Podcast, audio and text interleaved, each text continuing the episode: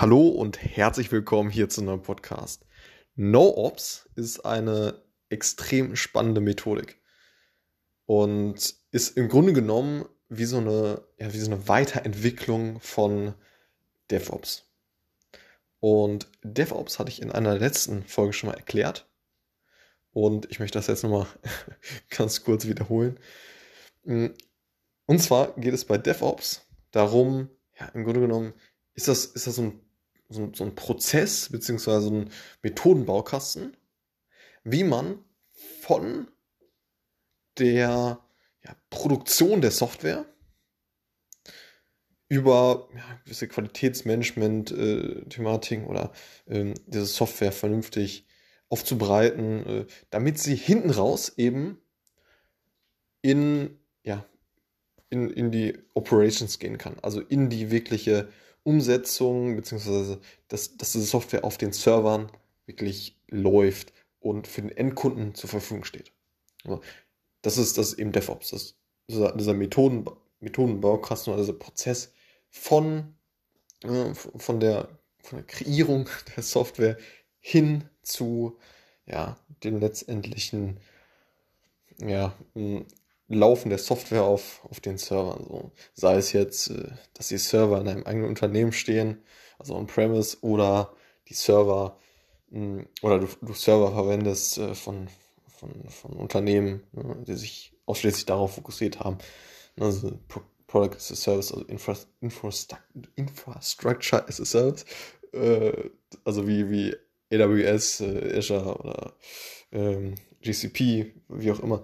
Und ähm, genau, da gibt es natürlich verschiedene Varianten. So. Und das, das, das, heißt, das ist DevOps. Das ist so ein kontinuierlicher Prozess ne, äh, von, ja, von der Softwareerstellung hinten raus zur ja, Umsetzung oder Implementierung auf den Servern für die Endkunden. So.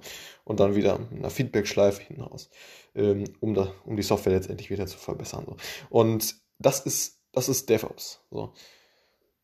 Und ja, was, was ist jetzt NoOps? So, hatte ich ja eingangs erwähnt, dass es so eine, ja, so eine, ja, wie so eine Weiterentwicklung ist von DevOps. Ist nicht für jeden relevant. Ähm, allerdings, äh, genau, eine gewisse Weiterentwicklung. So. Und NoOps, wie der Name schon sagt, geht es darum, dieses, diesen, diesen Part der Operations ja, wegfallen zu lassen. So. Und ja, hat natürlich jetzt verschiedene Vorteile, ähm, aber auch natürlich Nachteile. Und eben bedingt dadurch, dass es eben die Möglichkeit gibt, dieses Operations äh, auszulagern an die, ja, wie eben eingangs besprochen, die, die, die Unternehmen, die sich wirklich ausschließlich darauf fokussiert haben, ja, die Server bereitzustellen für, für solche Themen wie AWS, Azure, GCP, um die drei größten mal zu nennen, gibt es natürlich noch deutlich viele mehr andere.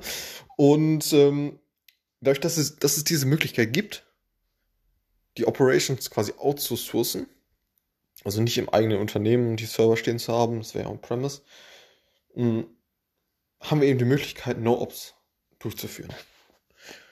Und uns eben primär auf die ja, auf die Erstellung der Software. Also dem Development-Part zu fokussieren. Und genau, hat natürlich jetzt äh, oder löst, löst verschiedene Schmerzpunkte äh, von DevOps zu NoOps gehen. Das heißt, äh, die Operations äh, auszulagern und die nicht, ja, nicht, nicht selber durchzuführen auf, den, auf den eigenen Servern, ähm, sondern eben auszulagern auf die Unternehmen, die sich ausschließlich darauf fokussiert haben, hat natürlich oder löst verschiedene äh, Schmerzpunkte. Das eine Thema, was ich äh, ja schon öfter gehört habe, ist eben, dass man oder dass das Development versus Operations Team ja öfter mal im Clinch liegt und sich nicht ganz so gut versteht. Mm, ja, hat natürlich wiederum verschiedene, äh, verschiedene Gründe, kann, kann sich da sehr gut äh, herleiten.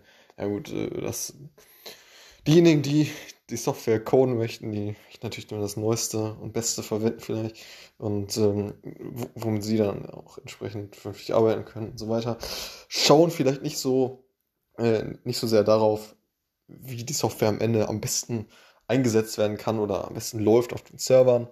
Und ähm, ja, ein Beispiel, warum, warum es da Interessenskonflikte geben kann. So, und ähm, das, das, das ist so ein Thema. Also, ähm, wenn man No-Ops macht, dann äh, ja, lagert man da das Operations-Thema eben aus. Und ja, dieser, dieser Pain äh, fällt dann natürlich weg. Das heißt, ähm, ja, man hat das Operations-Team nicht mehr in-house, sondern äh, automatisiert das extern. So, und was dann noch eben, äh, eben so ist, dass, dass es kürzere ja, Zyklen gibt, ne? hin, hin zu dem Release letztendlich. Ne? Das, heißt, dass, dass eben dieser ganze, das ganze Thema Operations äh, fällt ja in-house weg. Das heißt, äh, das wird dann auch komplett automatisiert bei den äh, ja, Firmen wie AWS etc. Äh, wird das komplett automatisiert. Hat keiner was mit zu tun. Und ähm, ja, dadurch werden eben die Release-Zeiten auf jeden Fall verkürzt. So. Und genau, das Ganze wird natürlich auch verschlankt, die Prozesse werden verschlankt und äh, es wird auch günstiger und letztendlich auch produktiver. So. Und genau, das ist im Grunde genommen erstmal, also sind so ein paar Themen, äh, die No-Ops quasi löst als Schmerzpunkte. Und jetzt kommen noch zwei Themen, die man auf jeden Fall beachten sollte. Ich hatte ja eingangs erwähnt, No-Ops ist nicht für jeden. Mm. Und das erste ist mal, wahrscheinlich noch mehr, aber das erste ist mal, äh, dass das nicht für monolithische äh, ja, Legacy-Software geeignet ist. Also, also für Software, die halt ja nicht, äh, nicht, nicht äh, über Microservices oder so ähm, letztendlich äh, aufgebaut wird, ähm, sondern halt in einem Stück, also monolithisch halt, ähm, eben aufgebaut ist. So. Das geht nicht, sondern muss das schon irgendwie vernünftig verpacken. Da bin ich jetzt auch nicht der Experte für, aber das, äh, ja, man, man, muss es eben so, also diese Software letztendlich so packagen können.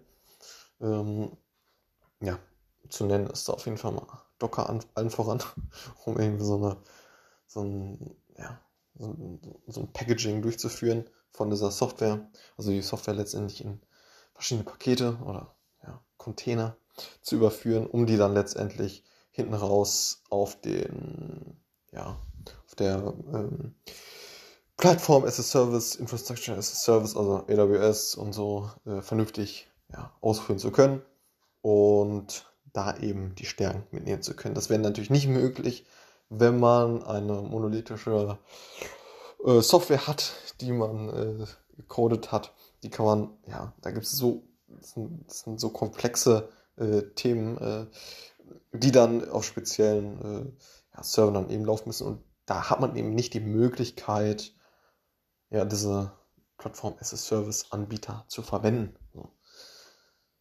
Und genau, das auf jeden Fall, mm, ja, weil es einfach nicht handelbar ist. Also monolithische Legacy Software ist einfach nicht handelbar. Ähm, ja. Also Legacy Software, das heißt alt, ja, ältere Software, die halt äh, schon länger in Betrieb ist und nicht, ja, wie, wie, wie eben beschrieben, äh, ja, gepackaged werden kann. So. Dafür ist es natürlich nicht geeignet. Da braucht man eben, da kann man nicht No-Ops machen, da muss man auf jeden Fall DevOps machen, weil man muss ja Operations muss man ja durchführen. So. Mm, man kann jetzt die Operations äh, nicht auslagern, sondern muss das Ganze selber machen. So. Und zweites Thema, mm, wo man gucken oder schauen sollte, ist eben das Compliance- und Security-Thema. Und ja, wie man sich vorstellen kann, ist, wenn man das Ganze auslagert auf, äh, oder die Operations auslagert auf andere Unternehmen, hat man das Ganze nicht mehr im Griff. Das heißt, die Server stehen nicht mehr im eigenen Unternehmen, sondern äh, bei anderen Unternehmen. Und äh, da muss man natürlich schauen, okay, einerseits Daten, Datenthematisch, Datenschutz, andererseits auch ja, Ausfall, äh, etc. und andere Risiken dann zu beachten und entsprechendes Risikomanagement durchzuführen. So, und ähm, das war ein kleiner Roundup zu No-Ops. Und genau, man sieht, nicht für jedes Unternehmen ist es geeignet. Nichtsdestotrotz äh, ja, kann es in, in vielen Fällen eben ja, einen Produktivitätsgewinn äh, geben und äh, den, den, den ganzen Prozess verschlanken und ja, entsprechend auch Ressourcen einsparen, entsprechend günstiger sein. So, das war es zu No Ops und äh, genau. bis zum nächsten Mal. Ciao.